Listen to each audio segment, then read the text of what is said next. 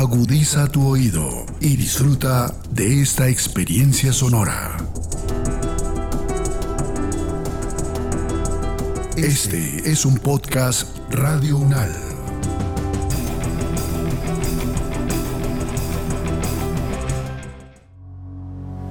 Los acontecimientos de actualidad y política internacional que fueron noticia en los últimos siete días, con una visión y análisis desde la academia. Análisis UNAL, siete días en el mundo. Bienvenidas y bienvenidos a la selección de noticias que hace podcast Radio Unal para todas y todos ustedes. Esto es 7 días en el mundo y estas son las noticias más relevantes de la semana transcurrida entre el 27 de marzo y el 2 de abril de 2022 los conflictos, las relaciones entre los países, las elecciones presidenciales, regionales y legislativas, la conformación geopolítica del mundo en un recorrido por los hechos más importantes en los últimos siete días. Análisis UNAL, siete días en el mundo. América. Ya son cinco los candidatos de origen afro que aspiran a la vicepresidencia en las próximas elecciones de mayo de 2022, una comunidad que históricamente ha sido vulnerada y discriminada y que ahora cobra fuerza en el escenario político colombiano. El análisis es de Claudia Mosquera, doctora en trabajo social, investigadora y profesora de la Universidad Nacional de Colombia, sede La Paz. Quisiéramos comenzar preguntándoles si esto es una estrategia de los candidatos, esta apuesta por sus fórmulas afro o realmente estamos llegando finalmente a un avance en materia de equidad en el acceso a la política. Es muchas cosas, ¿no? Como todos los fenómenos sociales, culturales y políticos, nunca hay una sola explicación. Yo creo que estas candidaturas reflejan un avance importante en las agendas afrocolombianas y demuestran los efectos positivos de la ley 70 del 93, pero también reflejan que poco a poco se profundiza la constitución del 91 de ello. Profesora Mosquera, ¿usted cree que esto va a ampliar un poco también los debates que ya, digamos, dentro de la agenda política luego de las elecciones de mayo, o bueno, luego de la posesión mejor de uno de estos candidatos que en ese momento pues era presidente, o vaya a ampliar la agenda política para que las comunidades afro aquí en Colombia se sientan más incluidas y se puedan preocupar un poco más o se puedan trabajar un poco más los temas y las necesidades de esta población?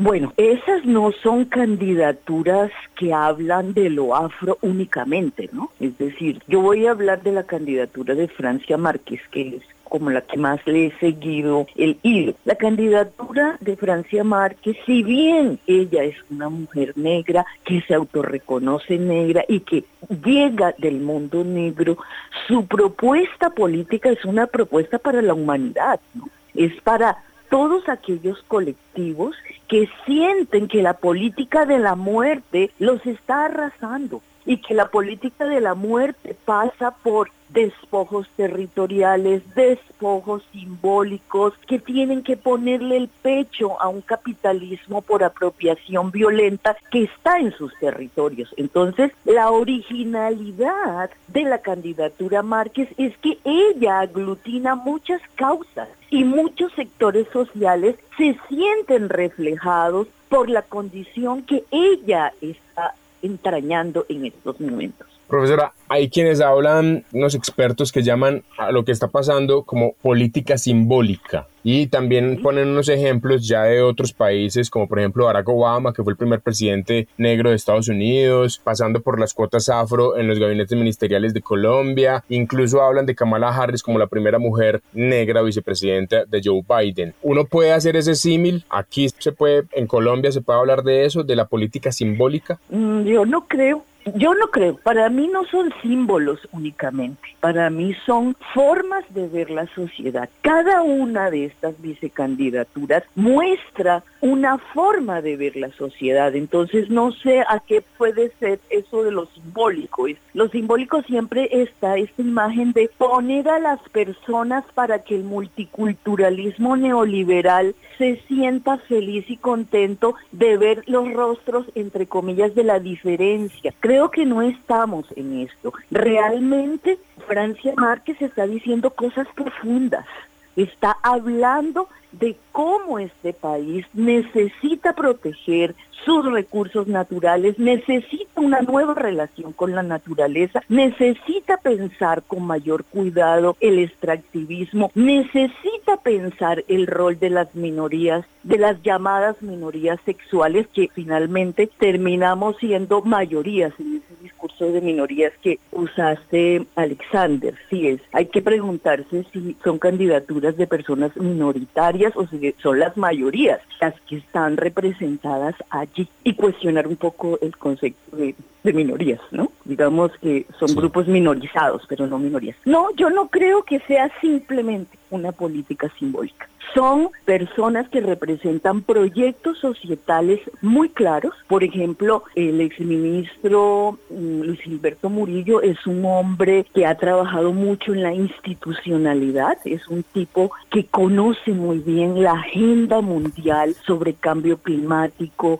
sobre crisis ambiental. Sandra de las Lajas, que es una mujer interesante también, es una mujer de fe, es una mujer que está diciendo es posible moralizar la vida pública por medio de las religiones neoprotestantes. Es decir, cada uno le hace una pregunta al país y cada uno está diciendo cosas en ese sentido. Para mí, el discurso que abarca mucho más, que es mucho más transformador, que es mucho más aglutinante de los grupos minorizados históricamente excluidos, es Francia Márquez. Y por eso creo que su candidatura hace tanto sentido hoy en el espacio público político en Colombia la comunidad afro en general no se está sintiendo representada por esas dos circunscripciones, esas dos candidaturas que parece que van a quedar para la Cámara de Representantes no están ahí representados. ¿Cuál es su opinión acerca de lo que sucedió este año o lo que ha sucedido desde 1994, que es cuando empezaron a estar presentes en cada elección estas circunscripciones sobre las mismas? ¿Cuál es su opinión sobre esto?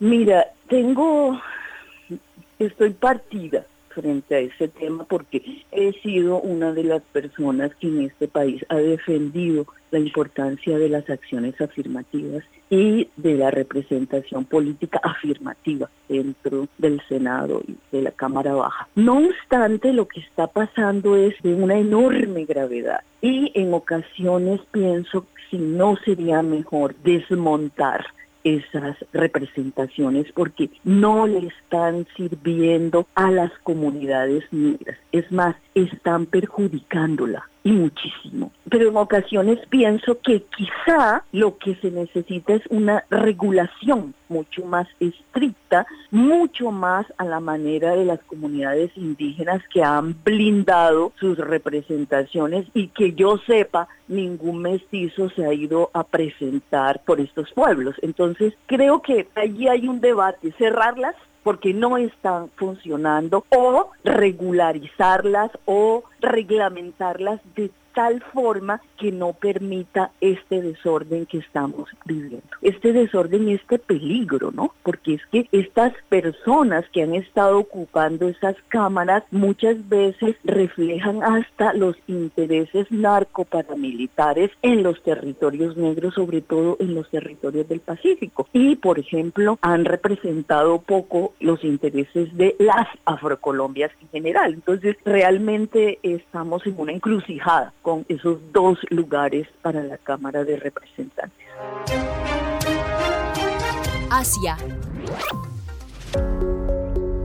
Rusia, el país más grande del mundo, que abarca 11 usos horarios, se ha dado cuenta que el derretimiento del hielo del Ártico ahora significa que su frontera más larga, de 24.000 kilómetros de longitud, sobre el círculo polar ártico, está expuesta. Esta nueva vulnerabilidad ha realineado el pensamiento militar ruso y se ha realizado una gran expansión de sus efectivos militares en esta región. El análisis es de Antonio José Rengifo, profesor de la Facultad de Derecho, Ciencias Políticas y Sociales de la Universidad Nacional de Colombia y experto en Derecho Internacional. Este deshielo entonces hace más vulnerable esta frontera particular de Rusia y por lo tanto al país. Yo creo que hay que contextualizar en varias formas para no entrar tan de lleno en, en el asunto y es que hay un contraste entre lo que es el Ártico en el norte y lo que es el Antártico al sur.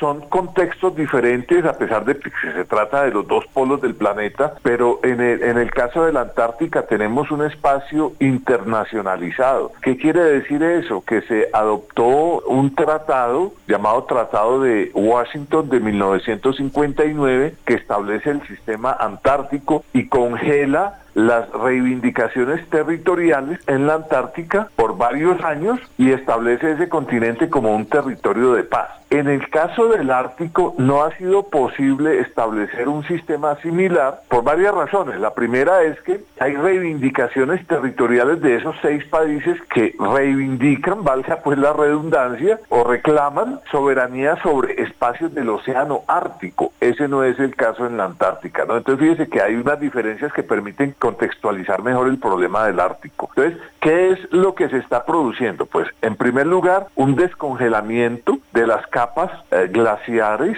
que están facilitando el tránsito, la navegación por el océano Ártico, lo cual favorece y entusiasma bastante a Rusia. Esa Rusia ha venido, digámoslo, poniéndole, perdón la expresión coloquial, poniéndole el ojo al Ártico desde hace varios años. Eso no es nuevo. Lo que se observa es, no es nuevo dentro de la política marítima de la Rusia, particularmente pues de Putin. Lo que es nuevo, lo que se observa es un reposicionamiento de esas fuerzas militares navales de Rusia en el Ártico, lo cual está generando pues digamos tensiones, fricciones, preocupaciones de los otros países, eh, Rusia, Canadá, Noruega, Islandia en cuanto a que esa preocupación es fundada y se está marcando una atención, un desplazamiento, no del problema de la guerra, pero sí de preocupación geopolítica por esa zona del Ártico. Profesor, ¿qué tan estratégico o atractivo inclusive para ambas partes? Y cuando me refiero a ambas, eh, hablo de, la OTAN y de Rusia sobre esta parte del Ártico. Leía, por ejemplo, que tiene depósitos de petróleo, gas natural, minerales, níquel, platino, paladio, metales de tierras raras que se encuentran debajo del fondo del océano. Hacia allá va mi pregunta, profesor.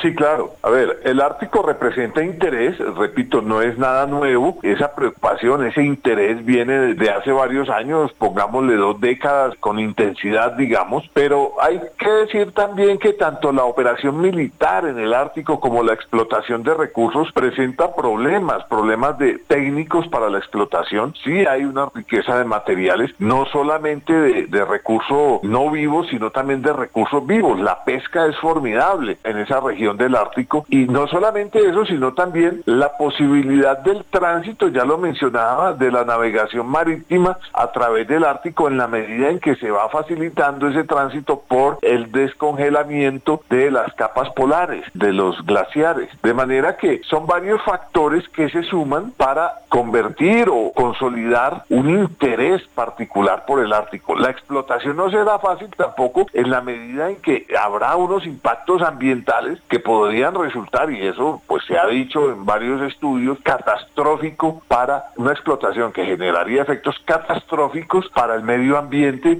de un ecosistema pues que se ha mantenido prístino, ahí cabe la expresión, es decir, inmaculado, es decir, no tocado, no afectado por la acción humana devastadora, pues cuando se trata de ejercer explotación minera y extracción de materiales pues no vivos. De manera que pues, son esos factores que está generando una atracción y un interés por el Ártico, por los ecosistemas, por la explotación de minerales y de recurso vivo, la pesca, que no es nueva y que se está reposicionando. Ahí Y ahí también el elemento del interés militar es la reafectación, digamos, de bases militares que estaban más o menos abandonadas por Rusia desde los tiempos de la Unión Soviética y que están siendo refaccionadas para fines militares, acondicionamiento de pistas de aterrizaje para aviones militares, etcétera. De manera que podemos ir pensando en que el Ártico se va a convertir en una zona privilegiada de interés para la humanidad y también con riesgo de confrontaciones, de tensiones jurídicas. Y aquí hay que decir que estamos asistiendo a ese reposicionamiento en qué sentido. Mire, las reivindicaciones legales, digamos, jurídicas de derecho internacional del mar vienen desde hace varios años y están siendo tramitadas lentamente bajo la complejidad de unos aspectos técnicos también ahí muy importantes sobre la configuración del Ártico, del subsuelo del Ártico, de manera que eso no es nuevo, viene desde hace años. ¿Qué es lo que va apareciendo? Un reposicionamiento de la fuerza, particularmente por Rusia, que quiere, digamos, marginarse un poco de esa reivindicaciones jurídicas, legales, dentro de pues, orden que estableció el derecho del mar, con apoyo de los mismos países de la esfera soviética en las décadas anteriores, y se viene reposicionando, es una fuerza, ¿no? Hacer valer la fuerza, eso es lo llamativo de todo esto, y es la evolución. ¿Qué futuro tendrá esa posición geopolítica, particularmente designémoslo con nombre propio del señor Vladimir Putin, presidente de la Federación Rusa, en todo este contexto geopolítico? político. Se abandonará ese interés, esa disposición de los estados por una resolución de los conflictos por vía jurídica, legal, del derecho del mar, con los trámites ante las instituciones que creó la Convención de las Naciones Unidas sobre el Derecho del Mar, o primará unos reposicionamientos de fuerza, yo no digo bélicos, digo reposicionamientos de fuerza, repito, la reafectación de bases militares sobre esos, ese trámite de controversias a través de mecanismos pacíficos de solución y del derecho internacional del mar. Entonces fíjese que si hay una evolución muy sutil, una evolución marcada por estos tiempos de la guerra o de la invasión pues de Rusia a Ucrania y que nos abren interrogantes hacia el futuro en ese contexto pues que hemos expuesto de interés por recursos naturales, por la posición estratégica y por la navegabilidad del Ártico, lo cual hay que decir, se me escapaba, genera una economía de supremamente importante porque es un ahorro de varios días de navegación cuando se hace a través del Ártico, ¿no? Ese es también un interés muy importante, la posibilidad de transitar por navegación por el Ártico, economizando de costos, lo cual es importante pues para la economía de varios días y que atrae también a la China, ¿no? Que es un estado que no tiene límites o costas con el Ártico, pero que tiene interés en esa zona de navegación marítima, lo cual desde la perspectiva económica y comercial pues es, muy válido. Entonces, ¿qué es lo que hay? Unas reivindicaciones Rusia está reclamando un millón doscientos mil kilómetros de océano ártico, generando pues juxtaposiciones en esas reivindicaciones, creo que particularmente con Noruega y con Canadá, de manera que eso va a jugar, esas reivindicaciones van a jugar eh, la operatividad de esa navegación marítima a través del Ártico. Entonces ahí también tenemos una, una fuente de tensiones hacia el futuro. Yo celebro pues que a pesar de que nosotros estemos en, en zona ecuatorial tan de la línea ecuatorial, quiero decir, tan distante de, ese polo ártico, pero hay que decir que será de interés para los años futuros y desde ya en cuanto a tensiones geopolíticas y controversias legales sobre ese océano ártico. América. El dictador argentino Leopoldo Galtieri causó su propia debacle hace 40 años cuando lanzó la aventura militarista de Malvinas y perdió la guerra contra Gran Bretaña, derrota que derivó en la caída del régimen y el retorno a la democracia. El análisis es de Bruno Tondini, docente e investigador del Centro de Estudios Internacionales KEI y la Universidad de La Plata.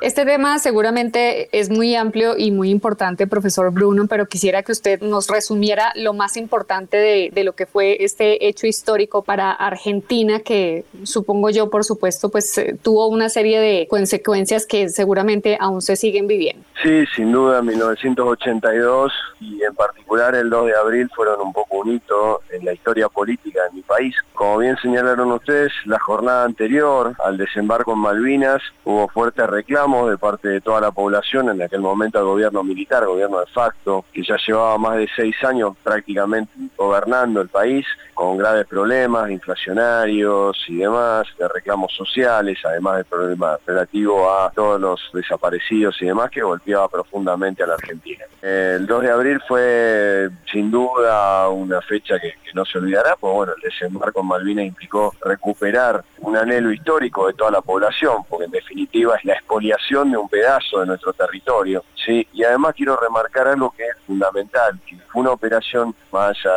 de, todo, fue prácticamente perfecta y que incluso se enseña en las principales academias militares del planeta, ¿sí? juntamente con el rescate de caso de terroristas, el caso de, la toma del avión que realizaron sobre israelíes por terroristas ¿sí? en aquella década del 70. O sea, básicamente son las dos operaciones que se explican porque no hubo muertos, o sea, solamente hubo un solo muerto por la Argentina en el momento en que, que ingresó a la villa en donde estaba el gobernador. O sea, y luego después, bueno, vino el conflicto que la historia, ya pasado el tiempo y tal vez con un poco más de desarrollo, nos podrá llevar a entender cómo fue el conflicto en sí, pero fundamentalmente desde el principio nos queda la bravura de nuestros pilotos, de nuestros soldados, de todo el pueblo argentino, la mayoría por lo menos del pueblo argentino, que se solidarizó con la causa, más allá de ser de un gobierno al cual no respondía. Y bueno, y después este, el inicio del proceso de desmalvinización, fruto de la derrota militar, pero bueno, que eso no tiene por qué empañar el seguir el sentimiento de soberanía que la Argentina tiene sobre las Malvinas y que, bueno, ineludiblemente más allá de la bandería política sigue siendo un reclamo en todas las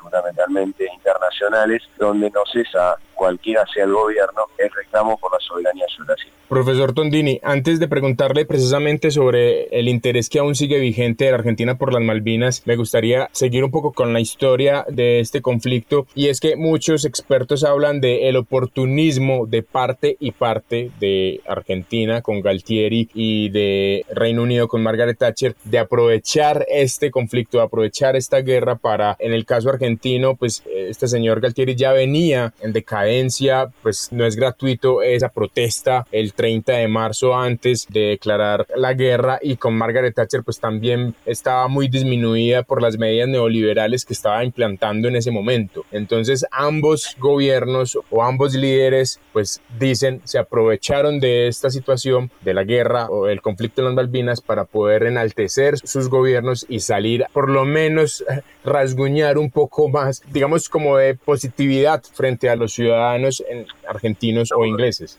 Sí, sin duda, Alexander. Era un momento en el cual los dos gobiernos, tanto sea el argentino o el británico, estaban atravesando graves problemas, ¿sí? tanto sea económicos como de popularidad. Por lo tanto, obviamente, la, como todos sabemos, la búsqueda del vivo externo consolida el frente interno. Eso es el ABC de las enseñanzas de las academias políticas para los politólogos de todo el planeta. ¿sí? Entonces, bueno, se busca el enemigo externo y bueno, y de esa manera se consolida, si se busca armarar a la población detrás de una causa. Eso hicieron exactamente los dos. Empezó a hacer, obviamente, primero el general presidente en ese momento, Galtieri. En realidad la decisión la termina tomando eh, apoyado en el, almirante Anaya, que era el jefe de la Armada, que incluso en 1976 había desarrollado la hipótesis de desembarco en Malvinas y para Thatcher le vino como anillo al dedo, porque es volver a las ideas imperiales y demás. De hecho, esa la, la consolidó en el poder durante dos periodos más, ¿sí? Y se transformó en un personaje importante. Y otra cuestión también a entender que sirvió también para la administración norteamericana, ¿eh? en ese momento Ronald Reagan, sí que comienza a participar nuevamente el consenso entre comillas mundial, articulándose obviamente detrás del Reino Unido. Claro. Ahora sí, ya, profesor, para traerlo a la contemporaneidad, la ONU admitió la disputa de soberanía desde 1965, la soberanía de las Malvinas, y siempre ha llamado a negociar. Reino Unido, sin embargo, pues se ha negado a esto y Argentina, por supuesto, ha querido todo el tiempo recuperar desde el punto de vista diplomático y por la paz las Malvinas, que digamos las sienten como suyas y pues ahí hay unos argumentos históricos que también, digamos, pueden ayudar a defender este argumento argentino. ¿Qué ha pasado con esas negociaciones diplomáticas para recuperar las islas? La, mira, Alexander, siempre la situación es la misma. O sea, el Reino Unido lo que hace es negar que existe un conflicto de soberanía, atribuyéndosela en forma exclusiva y excluyente. La Argentina también dice lo mismo, la soberanía de las islas es argentina, lo que ocurre es que obviamente el Reino Unido está usurpando ese territorio que es parte de la Argentina, como bien señalaste. Voy a dar un solo argumento. Cuando el Reino Unido en 1825 reconoce a las provincias unidas del Río de la Plata como Estado, ¿sí? se firma un acuerdo ¿sí? de cooperación y paz y, comercio entre las provincias unidas del Río de la Plata, luego la Confederación Argentina y la República Argentina, y el Reino Unido de la Gran Bretaña. Y en el artículo primero reconoce que el dominio territorial de las provincias unidas del Río de la Plata se extiende hacia las islas del Atlántico Sur, porque dependían o venían de la administración española que tenía sobre estas tierras y que en particular era el virreinato del Río de la Plata. Por ende, eso no se protestó, ese tratado que se firmó durante tres años. Misteriosamente, en 1828, cuando se deja, se repudia la deuda tenía la Argentina, entre comillas, de un empréstito que había otorgado la Baring Brothers, bastante polémico. Aquí llegaron no más de 12.000 libras y se pagaron, se contrató por un millón. Misteriosamente, a partir de ese momento, el enviado de negocios de las Provincias Unidas del Río de la Plata comienza a reclamar la soberanía británica sobre las islas, que culmina en 1833, que ya sabemos, fue definitivamente el 3 de enero la usurpación eh, británica sobre las islas. Entonces, como argumentos existen, el tema es que es un diálogo en el cual es imposible, si el otro no escucha, que en el caso del Reino Unido, es imposible sentarse a negociar. Seguramente, como ocurrió en algunos momentos posteriores justamente a la resolución, que se llegaron a acuerdos y demás, donde aparece lo que yo llamo la diplomacia subterránea, o sea, esa que no vemos, pero que se desarrolla, los intercambios entre diplomáticos y demás, con el fin de ir acercando las posiciones pero la realidad es que en el mundo institucionalizado el diálogo es totalmente ausente. Ojalá a partir de esta nueva era que está viviendo el conflicto con Ucrania y la posibilidad no tan lejana que si esto se, se extiende pueda llegar a ser un digamos, globalizado, que las instituciones y el ámbito internacional entiendan esto y tomen alguna clase de posición. Pero bueno, sigue siendo el mundo de los estados el que toma las decisiones. Recordemos que el Reino Unido tiene poder de veto en el Consejo de Seguridad, por ende ninguna medida puede ser tomada contra el Reino Unido, participa de todas, no es que se excluye por ser parte, por ende tendremos que esperar que la diplomacia subterránea, pero sobre todo mi país, la Argentina, pueda resolver ciertos conflictos internos, llamémosle así, como la inflación y los problemas económicos y sociales que existen, como para posicionarse mejor y de esa manera poder enfocar de una manera distinta la cuestión Malvina, como lo hizo justamente en la década del 70, previo justamente a la llegada al poder del gobierno militar. Europa. El presidente de Estados Unidos Joe Biden y su par ucraniano Volodymyr Zelensky conversaron por teléfono esta semana durante 55 minutos sobre capacidades militares adicionales necesarias para ayudar al ejército de Ucrania en la guerra contra Rusia, según lo informó la Casa Blanca. El análisis es de Emilio Viano, profesor del Departamento de Justicia, Leyes y Sociedad de la American University en Washington y vicepresidente de la Academia Europea de Ciencias en Ucrania. Profesor, ¿cuál es el balance, además, por supuesto, de, de, este importante anuncio que se ha hecho de los 500 millones de dólares en ayuda por parte de los Estados Unidos que podría concluirse de este encuentro telefónico de ayer?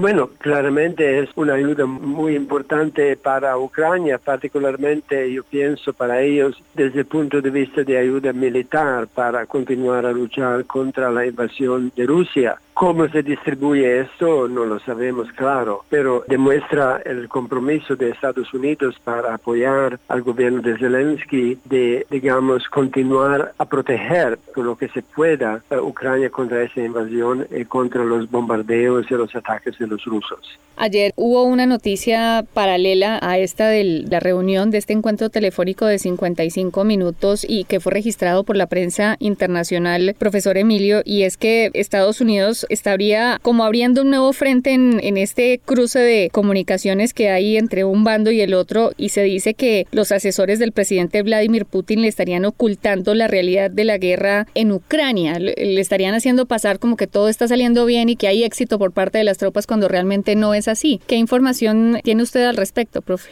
Bueno, claramente es lo que se dice en este momento, que parece que Putin es víctima de sus propios asesores que no le están diciendo la verdad. Y eso pasa frecuentemente en dictaduras, cuando los que están cerca del dictador no quieren darle malas noticias, porque muchas veces son ellos que van a pagar el precio. Así que puede ser los que aquí se está diciendo ahora, que Putin es víctima del hecho que no sabe realmente lo que está pasando, que tiene la ilusión que están ganando esta batalla, mientras que en realidad parece que sobreestimado la valentía del ejército ruso y subestimado la valentía de los ucranios que en realidad han demostrado una voluntad de defenderse, de ganar esta contienda, coraje de luchar para su propio país de una manera inesperada. Esta nueva etapa de, de negociaciones entre Rusia y Ucrania, profesor Emilio, que comenzó ahora con la mediación de Turquía, en medio también de un anuncio de Rusia de, de bajar un poco a, a, lo que son las hostilidades. ¿Usted qué piensa que puede pasar allí? ¿Realmente esto sí tendrá un, un éxito, al menos un avance mínimo por demás si hablamos de esta reducción de los ataques por parte de Rusia?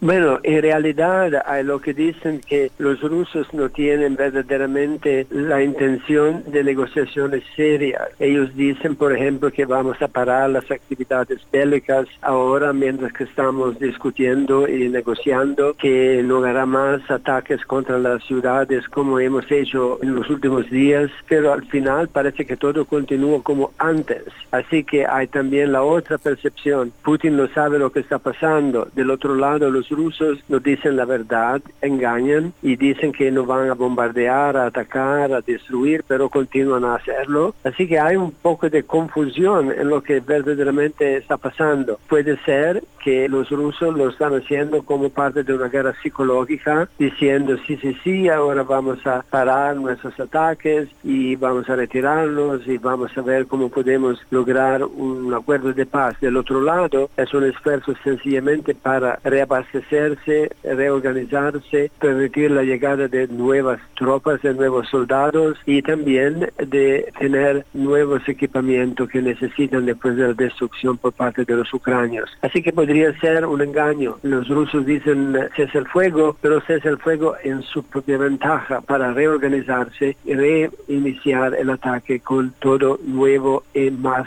digamos, listo al combate. Profesor Emilio, pasado ya, por supuesto, más de un mes del comienzo de esta invasión de Rusia a Ucrania, quisiera preguntarle si podemos hacer un balance de lo que ha sido en específico la gestión de Estados Unidos en el conflicto. Bueno, los Estados Unidos han dado un enorme apoyo a los ucranios, particularmente con el envío de armas, municiones, cohetes, misiles, información y aún más, porque no sabemos en realidad todo lo que están haciendo se mantiene probablemente en secreto para no desatar una crisis con aliados y con Rusia en particular. Pero sí, los Estados Unidos se han comprometido muchísimo en ayudar a los ucranios a rechazar este ataque de los rusos. Los ucranios deseaban más, más abiertamente, por ejemplo, la ayuda para controlar el espacio aéreo, que claramente es muy importante porque aéreos pueden llegar, bombardear e irse y no hay eh, verdaderamente una fuerza aérea muy fuerte en Ucrania. Pero los Estados Unidos ha tomado la posición que hacer eso significaría en realidad ponerse directamente al lado de los ucranios en el conflicto, enfrentarse posiblemente con los rusos y desatar, digamos, una guerra de más largo alcance que podría llamarse mismo la Tercera Guerra Mundial. Es la posición de Biden. Naturalmente, él está pensando también a lo que pasó en Afganistán durante el inicio de su presidencia, a la derrota, a la salida de ahí, a las críticas que recibió. Tiene tal vez un poco de recelo a aventurarse en otra situación que podría terminar de la misma manera. Y más de todo, no tienen un mandato de Naciones Unidas, pues que el Consejo de Seguridad, a donde Rusia y China tienen poder de veto, no ha discutido ni aprobado nada parecido. Así que sería difícil justificar eso también desde un punto de vista legal. Así que no se puede totalmente condenar al presidente Biden por no ayudar más abiertamente más, digamos, con fuerzas aéreas estadounidenses que ayuden a los ucranios que no tienen el entrenamiento, que no tienen el equipamiento más moderno para ese combate aéreo. Pero del otro lado se puede bien entender que no hay un mandato, si hubiese sería mucho más claro, más legítimo y más defensible. Si no, parece casi que son los Estados Unidos que están buscando una ocasión para enfrentarse con Putin y desatar una guerra que podría impactar mucho la economía, particularmente de Europa, pero también mundial, como vemos con la inflación y con los precios de la gasolina. Europa. El presidente de Rusia, Vladimir Putin, advirtió que suspenderá los contratos de suministro de gas si los países no amistosos no pagan el combustible en rublos y no abren una cuenta en la moneda nacional rusa en el banco Gazprom. El análisis es del profesor Carlos Aquino Rodríguez, catedrático principal de la Facultad de Ciencias Económicas y director del Centro de Estudios Asiáticos de la Universidad Nacional Mayor de San Marcos en Lima. Ayer había versiones encontradas en algunos medios de comunicación sobre la decisión final de Vladimir Putin si les iba a permitir o no pagar en rublos a los países europeos. Y le quiero preguntar cuál es esa estrategia que podría estar teniendo Rusia, ya que pues tiene en su momento este poder de ser el suministrador a gran parte del continente. Sí, lo que pasa es que, como sabemos, la Unión Europea, bueno, Estados Unidos y varios países le han puesto uh, sanciones drásticas a Rusia, ¿no? Y que ha hecho que el rublo se devalúe de una forma bastante grande, ¿no? Porque antes que empezó la guerra, eh, a la invasión, mejor dicho, de Rusia a Ucrania el 24 de febrero, por ejemplo, un dólar era más o menos, se cambiaba por 85 rublos. Pero al 10 de marzo se devaluó el, el rublo, llegó a valer 150 rublos por dólar, ¿no? ¿Por qué? Porque obviamente Rusia se estaba quedando sin reservas porque gran parte de las reservas internacionales que tiene Rusia en el extranjero, en Estados Unidos, la Unión Europea, Japón, por ejemplo, se congeló. Entonces Rusia no podía hacer uso de este dinero. Entonces el rublo cayó y obviamente esto afecta porque Rusia importa también algunas cosas y obviamente al devaluarse, al caer en valor el rublo, los precios suben y la economía se puede dañar. Entonces, ¿qué es lo que está haciendo Rusia para evitar que esto le afecte? De hecho, si uno ve las cifras, en realidad, gracias a algunas medidas que está tomando Rusia, que vamos a comentar ahorita, el rublo se ha recuperado y está casi 85, 90, está casi al comienzo de empezó la invasión. ¿Qué es lo que ha hecho? Primero, lo que hizo fue subir la tasa de interés, ¿no? La tasa de interés del Banco Central en Rusia era 9.5, subió a 20%. Cuando un país sube su tasa de interés, obviamente su moneda se hace más atractiva, entonces cae menos, ¿no? Segundo, prácticamente eh, puso control para que la gente no cambie sus rublos a dólares. Entonces, todos los dólares posibles, el gobierno ruso lo está manteniendo en su banco central. Tercero, ha ordenado que todos los ingresos por dólares que tenga, y Rusia tiene algunos dólares porque todavía estaba recibiendo por el petróleo, por ejemplo, por el gas, pago en dólares. Entonces, el gobierno lo está reteniendo. Pero obviamente eso no es suficiente. ¿Y qué es lo que ha hecho? Justamente lo que ustedes preguntan, ¿no? Putin ha dicho que se supone que a partir de hoy día va a exigir a que los países que compran petróleo y gas ruso le paguen en rublos. ¿Qué significa esto? Obviamente eh, los países van a tener que comprar rublos, ¿verdad? Para pagarle a Rusia. Entonces, si van a tener que comprar rublos, entonces el rublo se va a fortalecer. Entonces, esta medida es para justamente hacer fortalecer el rublo, ¿no? Bueno, todavía no se ha implementado esta medida, ¿no? De hecho, Alemania ha dicho que esto sería una ah, violación de un acuerdo, porque se supone que los contratos están hechos en dólares o en euros, en euros, principalmente los que se vende a la Unión Europea, a los países europeos, pero obviamente Putin Y Rusia ha dicho, bueno, este es una violación de un contrato, sí, pero ustedes también me han puesto sanciones económicas y en la guerra todo vale. Entonces, de hecho, si efectivamente Rusia va a obligar a que los europeos en particular, que son los que más compran su gas y petróleo, le paguen en rublo, eso sería medida que pudiera fortalecer el rublo y fortalecer la economía rusa, pero no sabemos qué es lo que va a pasar. Eh, leía que todavía tendría que pasar algunos días o quizás unas semanas para que simplemente porque ya hay petróleo que está viniendo o gas que está viniendo y ya los contratos, ya se ha pagado ese monto. Entonces sería cuestión de que efectivamente eh, Rusia va a cumplir su palabra. Ahora, de hecho, si hace eso, quizás los europeos podrían verse forzados a cortar totalmente las importaciones de Rusia de petróleo y gas y obviamente eso tampoco le conviene a Rusia. Entonces, sí, es una amenaza que Rusia está haciendo, pero obviamente si los europeos deciden cortar totalmente, Rusia se vería afectada también. Pero claro, si se corta la importación de petróleo y gas que los europeos hacen de Rusia, obviamente ellos también se van a perjudicar porque la Unión Europea, especialmente Alemania, depende en gran parte del gas que necesitan para sus necesidades entonces sí, es un tema, vamos a ver, vamos a ver, pero la medida que ha pedido, que ha dicho Putin, Rusia es para fortalecer su moneda, ¿no? Profesor Aquino, Rusia se había demorado para jugar esta carta del gas, pues se especulaba mucho de que en cualquier momento iba a pasar y ya pasó. ¿Qué repercusiones puede tener estos anuncios para los mercados? Usted ya nos dice, para Rusia pues va a fortalecer el rublo, va a fortalecer la economía interna del país, pero ¿qué puede pasar en, en, las bolsas de los otros países o pues del resto del mundo o de los mercados en el resto del mundo? sí, de hecho, si gran parte del petróleo y gas que vende eh, Rusia al mundo va a Europa, ¿no? Y si efectivamente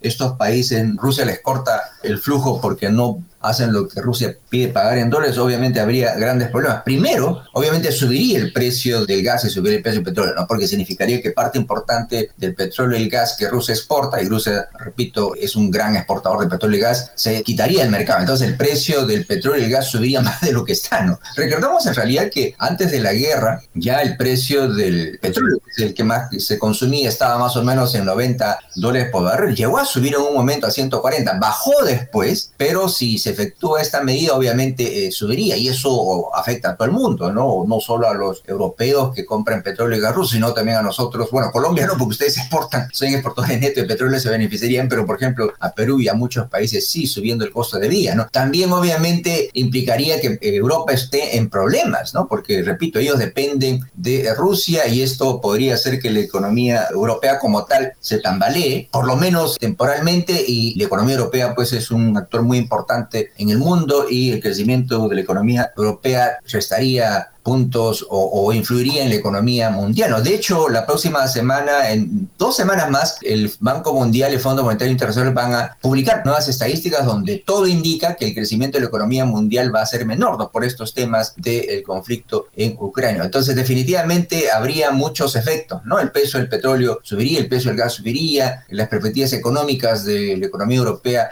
se reducirían un poco. Ahora, se supone que Estados Unidos ha prometido liberar por ejemplo, un millón de barriles de petróleo diarios de la reserva estadística que tiene, se supone que Estados Unidos haría lo posible para tratar de eh, suplementar eh, este petróleo y este gas que no podría venir de Rusia, pero definitivamente no es escaso. ¿no? Bueno, Europa está tomando algunas medidas, de hecho, Alemania va a anunciar que va a entrar en una economía de restricciones, va a restringir la provisión de petróleo y gas y Rusia cumple su amenaza, la inflación obviamente subiría también. Sí, habría muchos efectos, no solo para Europa, sino también para el mundo entero. Este fue el resumen de noticias en siete días en el mundo, con lo más destacado y los comentarios de los expertos del programa Análisis UNAL de la emisora de la Universidad Nacional de Colombia. Gracias por su sintonía y por preferirnos. Hasta una próxima oportunidad. Los acontecimientos de actualidad y política internacional que fueron noticia en los últimos siete días, con una visión y análisis desde la academia. Análisis UNAL, siete días en el mundo.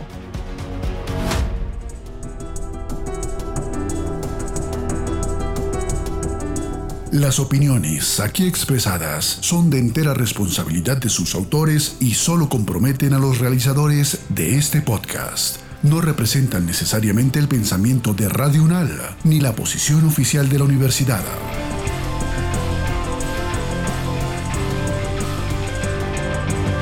Este y otros podcasts en nuestro sitio web podcastradio.unal.edu.co.